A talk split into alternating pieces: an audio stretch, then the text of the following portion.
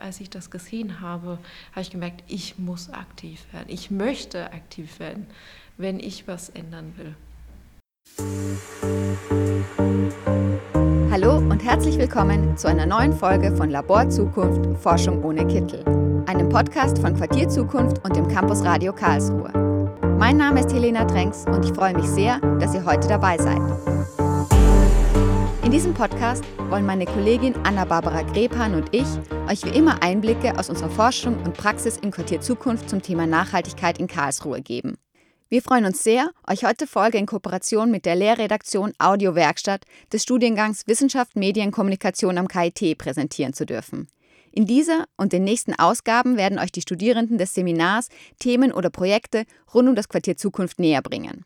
In dieser Episode werden Elisa Mutza, Karina Bosnack, Maike Greulich und Lena Weder für euch einen Blick hinter die Kulissen des Projekts Klimaschutz gemeinsam Wagen werfen, einem weiteren Projekt der Quartier Zukunft Familie. In dieser Episode widmen wir uns ganz dem Klimabewusstsein. Tagtäglich treffen wir in unserem Alltag Entscheidungen, die sich auf das Klima und somit auch auf die Welt, in der wir leben, auswirken. Nehme ich heute das Auto oder doch lieber die Bahn? Muss ich wirklich in den Urlaub fliegen oder wäre ein Städtetrip mit dem Zug auch eine Alternative? Wie man ein richtiges Gespür und ein Bewusstsein für Klimaschutz entwickeln und weitergeben kann, werden wir euch in dieser Folge zeigen. Genaueres über die allgemeine Idee hinter dem Projekt Klimaschutz gemeinsam wagen erzählen uns nun die beiden Leiterinnen des Projekts, Sarah Meyer-Sorlu und Colette Weitz. Maike und ich haben die beiden im Juni aufgrund der Corona-Schutzmaßnahmen per Videokonferenz gesprochen.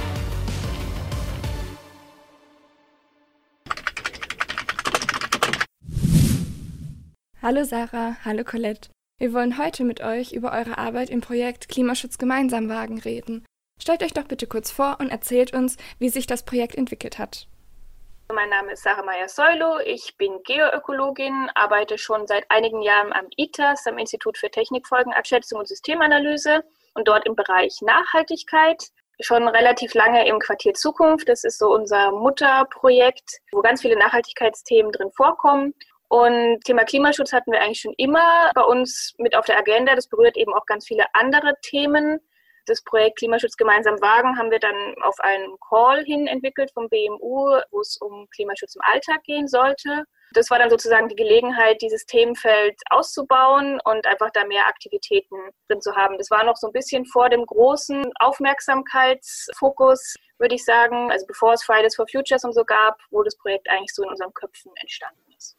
Ja, genau. Mein Name ist Colette Weitz. Ich habe Umweltwissenschaften studiert und bin äh, genauso wie Sarah im Quartier Zukunft schon eine, einige Jahre mit dabei und kann mich dem Gesagten über das Projekt nur anschließen. Und was man vielleicht noch dazu sagen kann, ist, dass wir in unseren Projekten immer sehr stark mit Beteiligung arbeiten. Das heißt, wir versuchen nicht rein aus wissenschaftlicher Perspektive ein Themenfeld zu behandeln, sondern Bürgerinnen und Bürger und lokale Akteure mit einzubeziehen. Und da haben wir eben gerade beim Thema Klimaschutz auch großes Potenzial gesehen, was sich jetzt ja eben auch gerade, wie Sarah gesagt hat, durch Fridays for Future eben gezeigt hat, dass die Gesellschaft da sehr aktiv geworden ist mittlerweile, dass das Thema in der Gesellschaft angekommen ist. Dann würde uns auch interessieren, welche Ziele das Projekt verfolgt und was sind denn eure Aufgaben dabei? Unser Projekt zielt auf CO2-Einsparungen ab, also auf die Einsparung von CO2-Ausstoß durch Handlungen, die jeder und jede Einzelne im eigenen Alltag durchführt, die zu reduzieren, indem man diese Handlungen abändert hin zu klimafreundlicheren Handlungen. Wir sprechen hier von CO2-Äquivalenten. Das heißt nicht nur den reinen CO2-Einsparungen, sondern auch andere klimawirksame Gase, die dann umgerechnet werden von ihrem Wirkfaktor auf die CO2-Moleküle, dass man da eben eine Zahl am Ende hat. Auf der anderen Seite, und das ist was, was mir persönlich auch sehr wichtig ist, geht es auch um äh, Bewusstseinsbildung ganz stark. Also das Thema Klimaschutz und zwar in Verbindung mit Nachhaltigkeit, also mit einem relativ weiten Blick auf das Thema in den Köpfen und im Endeffekt natürlich dann auch in den Handlungen der Menschen ankommen zu lassen. Nachhaltigkeit und Klimaschutz sind sehr breit gefächerte Begriffe. Auf eurer neuen Homepage findet man die drei Hauptbereiche Ernährung, Mobilität und Konsum. Die Klimacoaches, die wir übrigens auch noch später genauer vorstellen werden, leisten dazu einen wichtigen Beitrag. Jetzt ist aber die Frage, auf welche Weise kann das Projekt Klimaschutz gemeinsam wagen, allen Bereichen gerecht werden und die Menschen dafür sensibilisieren? wenn man sich das Projekt von Großen nochmal anschaut, gibt es so drei große Stränge oder Bausteine, die man so ein bisschen auseinanderhalten muss. Das eine sind diese Selbstexperimente, das ist unsere Verbraucherseite, nennen wir es manchmal so, unser Netzwerk 1. Das ist also wirklich jede Person, jeder Haushalt, was eher in diesen drei Bereichen Ernährung, Mobilität, Konsum, wo man sehr viele kleinteilige Alltagsentscheidungen anders machen kann. Und da ist sozusagen die Methode, wie man das angeht, wie man das umsetzt, sind Selbstexperimente. Dann gibt es, wie du gesagt hast, die Klimacoaches. Das sind engagierte Menschen, die sich bei uns gemeldet haben, die schon relativ weit sind im Bereich Klimaschutz und die eine Ausbildung von uns bekommen haben und die sich selbst jetzt sozusagen als Multiplikatoren, als Ansprechpartner zur Verfügung stellen. Die können Leute, die Selbstexperimente machen, beraten. Die haben ganz viel in ihrem Leben schon selbst geändert, also sind zum Beispiel autofrei oder leben schon ganz lange vegan und möchten diese Erfahrung weitergeben. Das sind die Klimacoaches. Und dann gibt es noch einen letzten Baustein, das ist die Anbieterseite, die Gastronomie. Das startet jetzt dann erst langsam. Da geht es darum, dass es uns ja auch einfacher gemacht werden kann, zum Beispiel sich klimafreundlich zu ernähren, wenn dieses Angebot um mich herum klimafreundlicher gestaltet ist. Also wenn es jetzt in einem Laden oder in einem Restaurant nur vegane Gerichte geben würde, dann wäre es natürlich gar keine große Wahlmöglichkeit mehr, ob ich mich jetzt vegan ernähre zum Beispiel. Aber es geht einfach auch um ganz viele kleine Möglichkeiten, was Verpackungen angeht, was Kühlung angeht, was äh, den Bezug der Lebensmittel angeht oder wie die angeliefert werden, dass man da einfach mal genauer hinguckt und da sozusagen auch klimafreundliche Maßnahmen umsetzt. Das sind so die drei großen Bausteine. Ja, genau. Und in Bezug auf unsere drei Handlungsfelder, die wir eben haben, Ernährung, Mobilität und Konsum, ich würde mal sagen, vom Gefühl her, dass die eigentlich alle drei relativ gut angenommen werden. Vor allem auch, denke ich, liegt es daran, weil es alles drei Themenfelder sind, die eben sehr alltagsnah sind. Und das haben wir bewusst so gewählt, weil wir ja auf diese alltäglichen Handlungen eingehen wollten, zu denen damals in der Woche Entscheidungen anstehen, die wir vielleicht auch teilweise gar nicht mehr als Entscheidungen wahrnehmen, weil sie einfach zu einer Routine übergegangen sind. In der Regel lege ich ja meinen Weg zur Arbeit, dass ich immer mit dem gleichen Verkehrsmittel zurück beispielsweise. Um da einfach mal anzusetzen und einen Schritt zurückzutreten, zu hinterfragen, hm, vielleicht kann ich da ja was verändern an dieser Routine und kann das mal ausprobieren, wie es ist, vielleicht das Fahrrad zu benutzen oder mal zu Fuß zu gehen und zu sehen, was das mit mir macht. Ernährung natürlich auch ganz klar. Wir essen alle täglich, in der Regel mehrmals und treffen da die Entscheidung, auch manchmal unbewusst. Und dann natürlich das Thema Konsum, das auch relativ viele umtreibt. Und da haben wir vor allem gemerkt, dass das Thema äh, No Plastic, also Plastikverpackungen, relativ gut angenommen wird und sehr emotional behaftet zu sein scheint auch. Also ein Thema, das wirklich viele umtreibt. Ich denke, das liegt auch klar daran, dass es dazu einfach sehr bewegende Bilder gibt. Ne? Also diese Müllstrudel einfach in den Ozeanen, Tonnen von Müll, die da rausgefischt werden oder in irgendwelchen Flussmündungen sich befinden. Das ist einfach auch bildlich sehr gewaltig. Und ich denke, dass sehr viele Menschen diese Bilder schon gesehen haben. Und das könnte ich mir vorstellen, dass das ein Grund ist, auch warum das dann doch im Alltag irgendwie ankommt und man, man dort ansetzen möchte, man dort wirksam werden möchte. Das waren Sarah und Colette, die beiden Projektleiterinnen von Klimaschutz gemeinsam wagen. Wenn ihr euch noch weitere Infos zum Projekt holen möchtet, könnt ihr das gerne auf der Homepage tun. Den Link dazu findet ihr in den Show Notes. In naher Zukunft wird es auch noch eine ganze Folge zu den Selbstexperimenten geben. Wenn ihr also neugierig geworden seid, dann hört unbedingt wieder rein.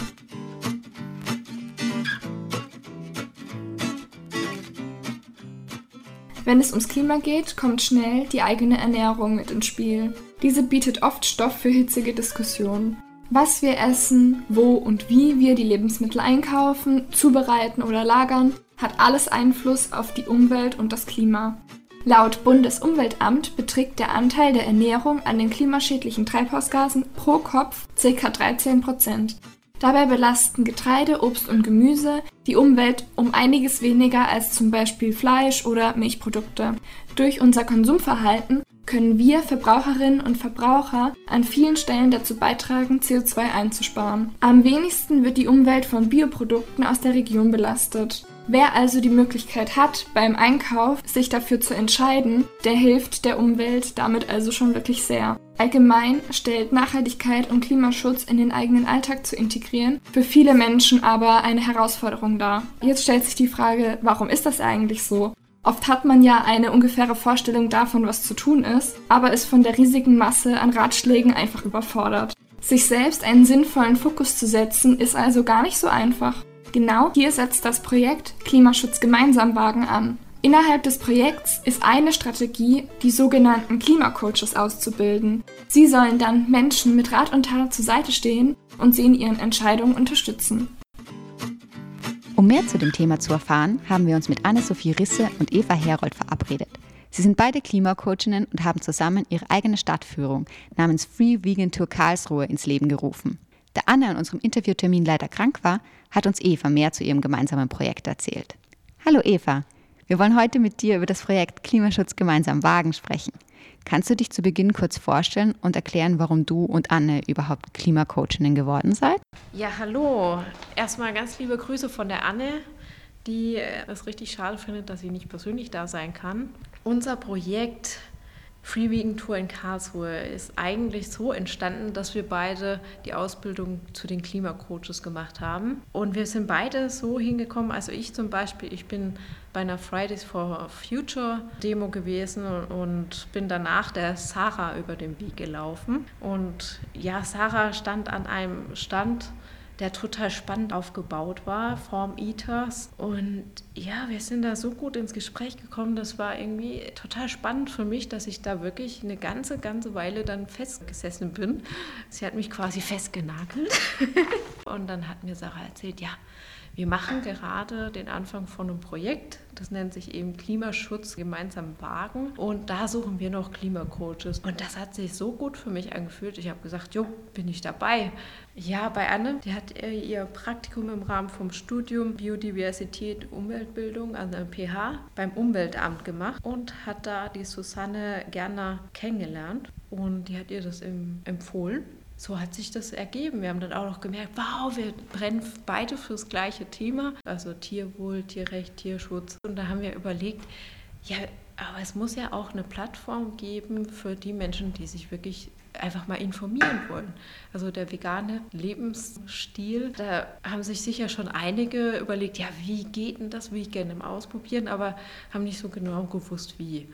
Und dann haben wir gedacht, ach, das ist auch einfach eine mega Gelegenheit, wenn wir den so eine Art Tour anbieten, ein bisschen geschichtlichen Hintergrund, dann eben auch darüber diskutieren, ja, was sind denn so die Antreiber, die Motivatoren, dass wir uns überlegen, ich möchte mich anders ernähren. Dass man sich da einfach auch mal noch austauschen kann darüber und das gibt ja nochmal eine andere Motivation mit. Und dann sind da auch noch andere da, mit denen ich darüber reden kann und einfach mal Fragen stellen kann. Die blödsten Fragen überhaupt. Eigentlich gibt es gar keine blöden Fragen. Also würde ich mal so sagen. Ja, das ist einfach ein schöner Raum, sich zu informieren. Was sind denn so generell die Aufgaben von Klimacoaches? Als Klimacoaches ist unsere Aufgabe, die Menschen, die eben bei den Selbstexperimenten mitmachen, die im Rahmen von dem Projekt Klimaschutz gemeinsam wagen, angeboten werden, die Menschen eben dabei auch zu unterstützen. Wenn da Fragen aufkommen, einfach da zu sein. Wie sehen denn eure Pläne für die Zukunft aus? Ja, also auf jeden Fall mit der Free Vegan Tour in Karlsruhe weitermachen. Ich empfehle da immer wieder auf unserer Facebook-Seite nachzuschauen. Also Free Vegan Tour minus Karlsruhe und dann findet ihr auch schon die aktuellsten Informationen. Wir posten da immer wieder rein, wenn wir was machen. Euer Steckenpferd ist ja die Ernährung. Warum ist es so wichtig, was wir konsumieren und was genau unterscheidet die vegane bzw. pflanzenbasierte Ernährung von anderen Ernährungsweisen? Das sind eigentlich die drei wichtigsten Punkte überhaupt, die es da gibt, weil ich eben durch Ernährung eigentlich schon so viel beeinflussen kann. Und zwar kann ich einmal, um im Großen das Ganze zu sehen, die Welt damit beeinflussen, die Umwelt, indem ich mich rein pflanzlich ernähre entscheide ich mich ja auch, und das wäre der nächste Punkt, Tierleid zu vermeiden. Zweitens wird für die Tiere ja auch nochmal Futter hergestellt und für dieses Futter wird Soja angepflanzt und das kommt aus dem Amazonasgebiet. Und da wird sehr viel abgeholzt und das könnte ich eben damit auch noch vermeiden. Diese radikale Abholzung, auch ein wirklich wichtiger Punkt ist, dass ich mir selber gut tue. Und wenn ich mir selber gut tue, dann kann ich auch anderen viel mehr Gutes tun. Und zwar ist es ja auch so, dass du dadurch äh, gewisse Krankheitsrisiken vermeiden kannst. Ja, das sind so die wichtigsten Punkte. kurz und knackig die Umwelt, die Tiere, also das Tierleid und für mich selber. In deinem Steckbrief auf der Website sagst du, Veränderung fängt bei mir selbst an. Was kann denn jede Person im Alltag tun, um nachhaltiger und klimabewusster zu leben? Wow, da gibt es äh, wirklich sehr viel. Ganz spontan fällt mir Foodsharing ein. Zweitens wäre da dann auch, ich kann mal schauen, mit was putze ich meine Zähne. Kann ich da vielleicht auch noch umstellen auf eine Zahnbürste, die aus Material ist, das eben auch wieder nachwächst, schneller nachwächst und eben nicht der Umwelt so schadet. Ich habe meine eigene Flasche dabei. Also hier. Und die habe ich immer bei mir dabei. Und damit kann ich sparen an Plastikflaschen, die ich mir dann nicht kaufen muss. Dann ist es auf jeden Fall eine Option, in den Unverpacktladen zu gehen, hier in Karlsruhe am Bahnhof. Dann ist es auch noch so, dass ich jetzt zum Beispiel Waschmittel gar nicht kaufe. Ich verwende Efeu. Beim auf die Toilette gehen. Es gibt Kloduschen. Also ist gewöhnungsbedürftig, aber ist eine Option. Ich habe ganz viele Secondhand-Kleidung. Also ich kaufe echt selten neue Sachen oder wenn, dann trage ich Sachen einfach lange. Also es gibt viele Punkte, wo man ansetzen kann, viele kleine Dinge, die jede und jeder im Alltag verändern kann. Vielen Dank für das Gespräch. Ja, gerne doch.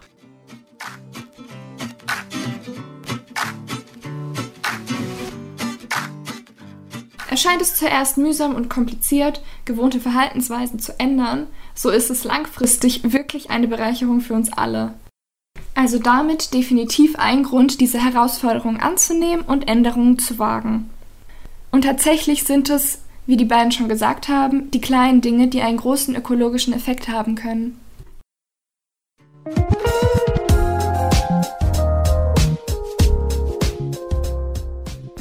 Bei dem Thema Klimaschutz gibt es viele Unsicherheiten und daher spielen wir nun ein kleines Ratespiel.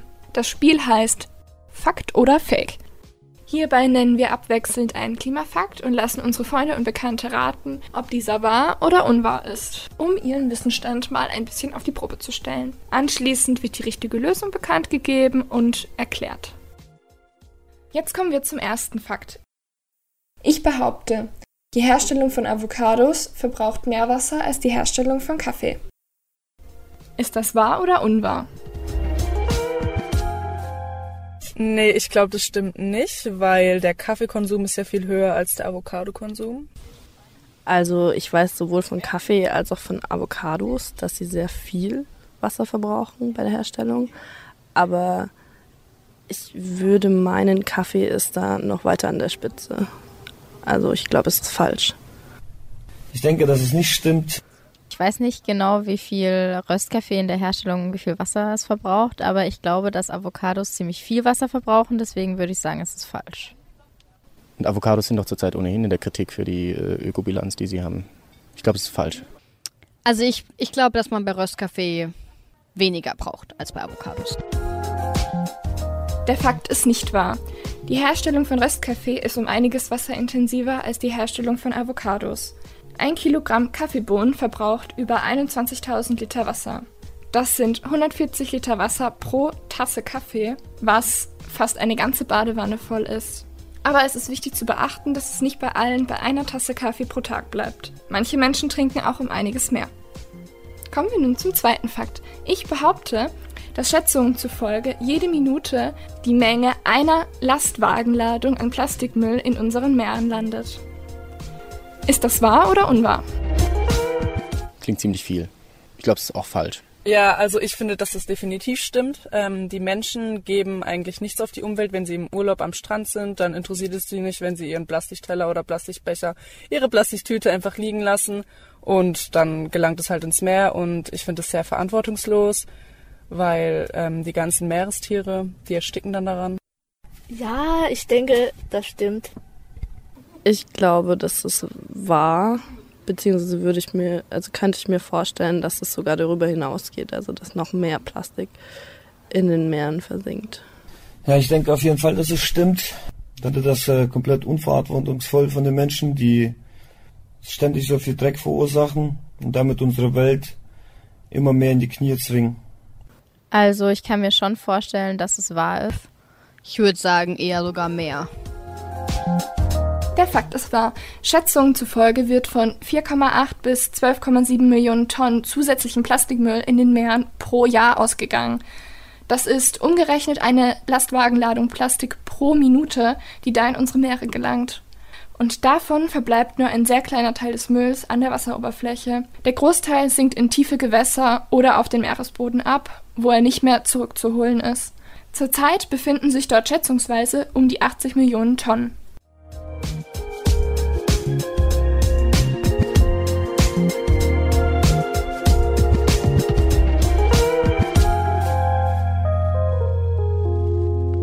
Jetzt haben wir schon ein paar Tipps und Tricks gehört, wie wir vieles in Bezug auf unsere Ernährung und unser Konsumverhalten verändern können, um jeden Tag ein Stück klimabewusster und nachhaltiger zu leben.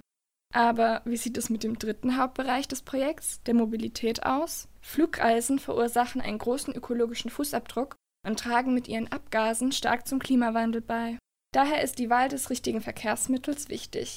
Wenn zum Beispiel mit der Bahn und nicht mit dem Auto in den Urlaub gefahren wird, macht das schon wirklich einen gewaltigen Unterschied. Um genaueres zu erfahren, haben wir uns im Juni mit dem Klimacoach Carsten Reichenbacher im Zukunftsraum getroffen und ein paar spannende Aspekte erfahren, wie man Mobilität klimafreundlicher gestalten kann.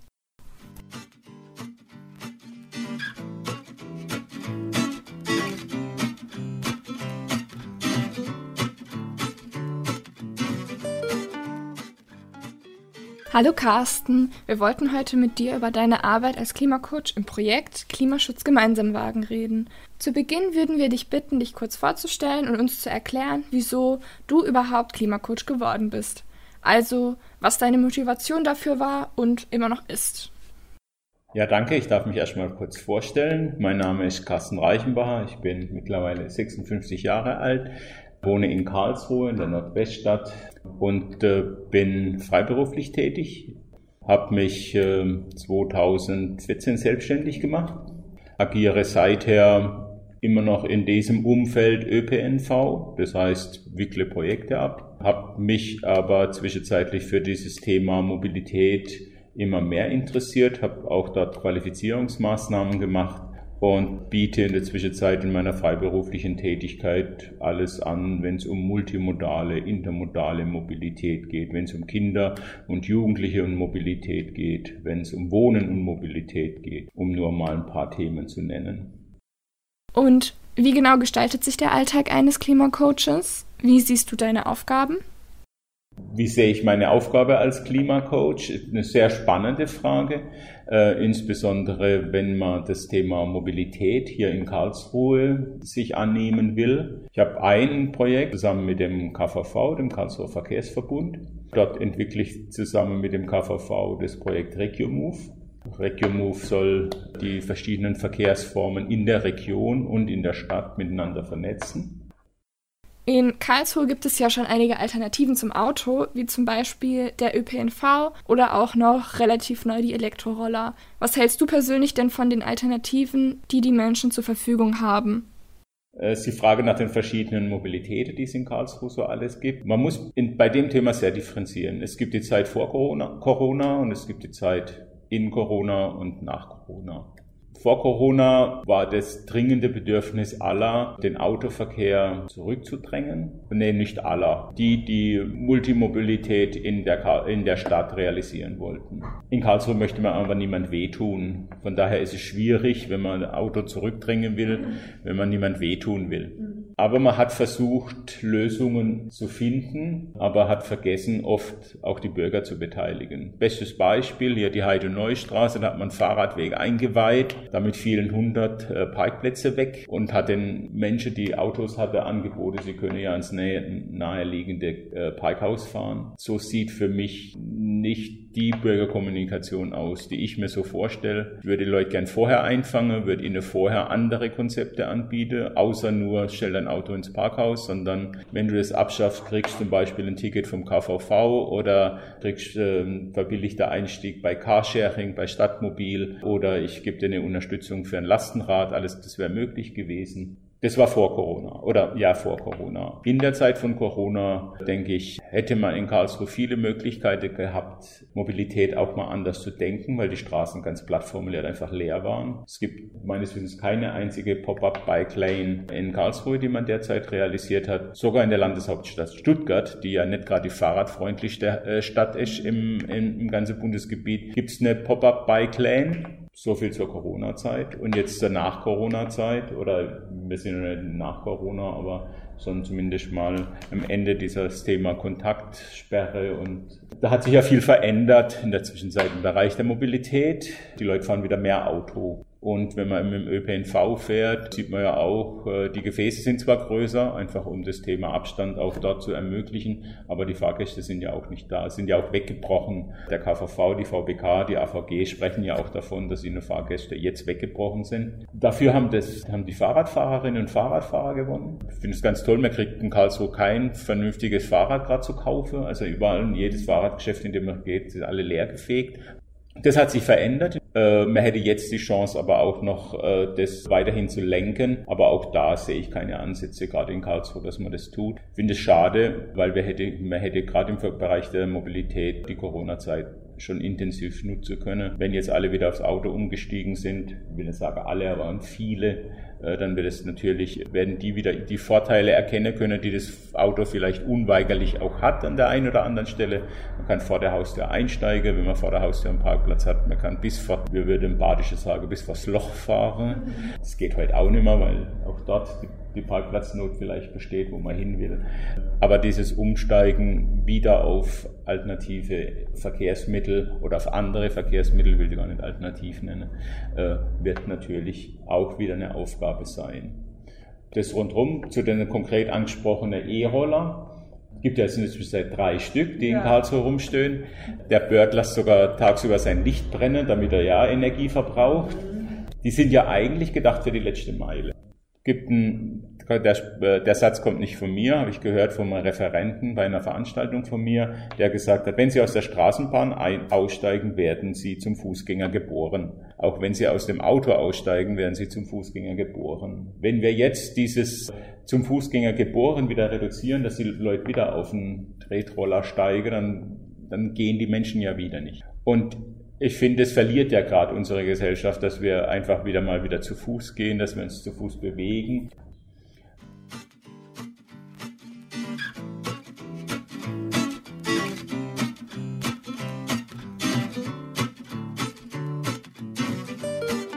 Wenn ihr inspiriert wurdet und nun auch Nachhaltigkeit auf individuelle Weise in euer Leben integrieren wollt, dann haben die Projektleiterinnen von Klimaschutz Gemeinsamwagen noch ein paar abschließende Tipps für euch, wie ihr am besten vorgehen könnt und was allgemein zu beachten ist.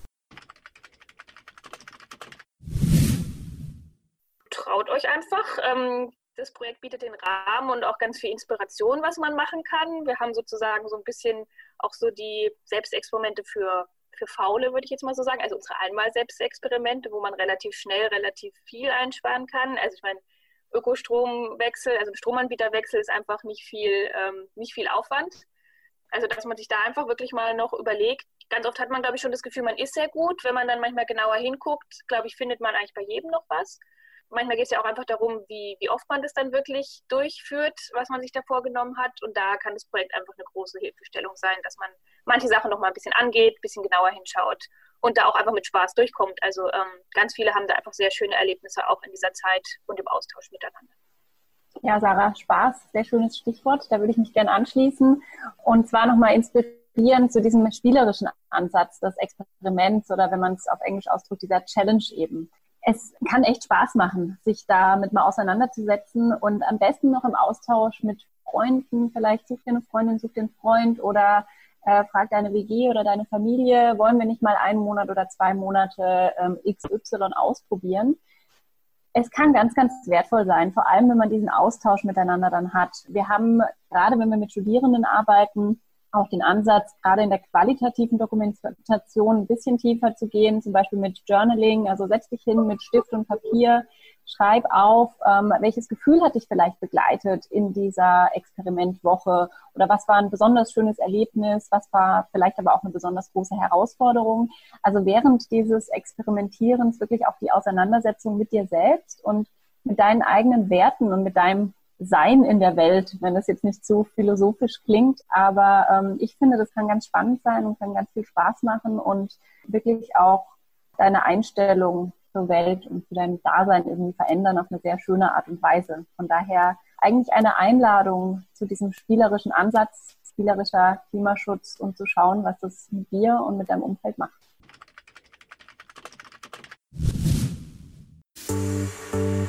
Das war eine neue Folge Labor Zukunft Forschung ohne Kittel. Wir freuen uns sehr, dass ihr mit dabei wart. An diesem Podcast waren Elisa Mutzer, Karina Bosnack, Lena Weder, Maike Greulich, Anna-Barbara Grepan und Helena Trenks beteiligt.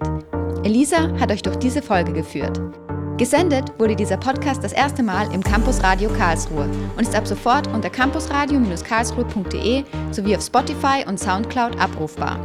Ich bin Helena Tränks und ich freue mich, euch in der nächsten Folge wieder begrüßen zu dürfen. In der nächsten Episode geben wir euch einen Einblick in das Thema Selbstexperimente für mehr Nachhaltigkeit. Nachhaltige Grüße und bis zum nächsten Mal.